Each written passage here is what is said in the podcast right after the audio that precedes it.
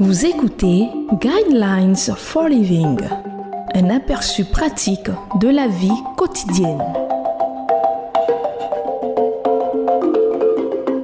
Bienvenue à votre émission Le Guide de la vie. Le thème que nous allons aborder dans cette émission est Comment bien utiliser le temps? Faites donc bien attention à la façon dont vous vous conduisez. Éphésiens chapitre 5 verset 15. Voici quelques directives pour bien utiliser votre temps. Première directive, observez l'importance du présent. Commencez-vous votre journée à l'heure ou êtes-vous toujours en retard? Commencez-vous un travail, puis vous laissez-vous distraire? Vous savez comment ça se passe. Vous devez faire quelque chose, donc vous prenez votre téléphone et vous vous dites juste un petit instant. Ou bien, vous commencez à mettre de l'ordre dans votre bureau et allez faire une course. Puis, vous vous rendez compte qu'une heure est passée. Voici une bonne devise à mettre en pratique. Faites tout de suite ce que vous devez faire. Ce n'est pas ce que nous faisons qui nous fatigue, mais c'est ce que nous n'arrivons pas à faire qui nous fatigue et nous donne de l'inquiétude. Deuxième directive, ayez un plan pour utiliser le temps d'attente. Un chercheur universitaire a montré qu'une personne normale passe trois années de sa vie à attendre. Un autre sondage a échantillonné 100 personnes au hasard. Tous savaient qu'ils allaient passer les prochaines heures à attendre, mais seulement 1 sur 8 avait prévu d'utiliser ce temps à bon escient. Troisième directive, évaluez les contraintes de votre temps. Il n'y a pas assez de temps pour faire tout ce que vous souhaitez.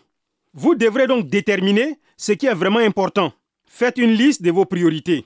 Cela signifie que vous devez apprendre à dire non. Dites-le gentiment, mais dites-le avec suffisamment de fermeté pour que les gens comprennent ce que vous dites. Qu'est-ce qui est vraiment important dans votre vie? Est-ce plus d'argent ou un meilleur travail? Est-ce avoir du temps pour votre activité préférée chaque semaine? Vous devez déterminer ce qui compte vraiment dans la vie. Lorsque Jésus-Christ était sur terre, il avait quelque chose à dire à propos de notre temps et de l'utilisation de ce que nous devons faire. Il a dit, recherchez d'abord le royaume. Matthieu chapitre 6, verset 33. Il voulait dire que l'homme doit prendre le temps pour l'adoration et la prière. Il doit prendre le temps qu'il faut pour apprendre comment vivre.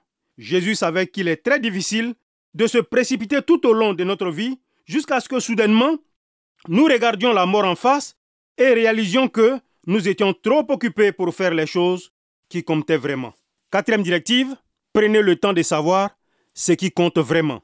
Si vous voulez vraiment réussir, vous devez prendre le temps de mener une vie spirituelle. L'adoration nous donne une sorte d'équilibre qui nous recentre sur la personne de Dieu lui-même. Si nous décidons de ne pas aller au culte, c'est parce que nous ne prenons pas le temps de réaliser l'importance de notre relation avec Dieu. Ne pas considérer l'importance de Dieu dans nos vies ne nous donne pas plus de temps. Au contraire, cela nous prive du privilège de trouver la force et la sécurité en lui. La Bible nous parle d'un homme qui avait énormément de succès. Il n'avait pas de problème d'argent. Il était riche en biens immobiliers. Il ne vivait que pour ce qu'il avait mis de côté.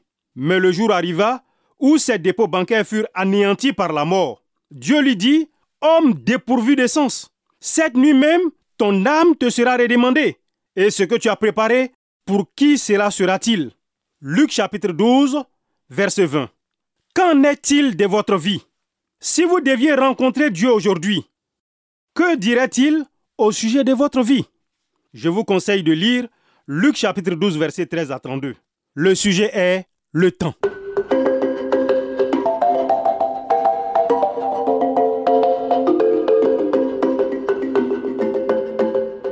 Vous venez de suivre Guidelines for Living. Pour en savoir plus sur l'émission, veuillez contacter la station que vous écoutez.